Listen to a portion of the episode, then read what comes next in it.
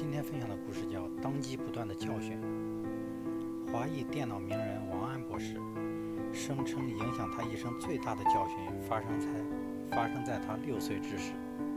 有一天，王安外外出玩耍，路经一棵大树的时候，突然有什么东西掉在了他的头上。他伸手一抓，原来是个鸟巢。他怕鸟粪弄脏了衣服，于是赶紧用手拨开。鸟巢掉在了地上，从里面滚出了一只嗷嗷待哺的小麻雀。他很喜欢它，决定把它带回去喂养。于是连鸟巢一起带回了家。王安回到家，走到门口，忽然想起妈妈不允许他在家里养小动物，所以他轻轻地把小麻雀放在门后，匆忙走进室内，请求妈妈的允许。在他的苦苦哀求下，妈妈破例答应了儿子的请求。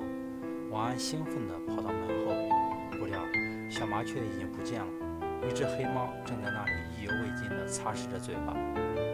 王安为此伤心了好久。这件事给了王安终身的教训。这件事给了王安终身有益的教训。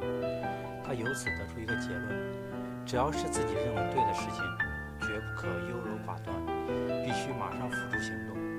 不能做决定的人。固然没有做错事的机会，但也失去了成功的机遇。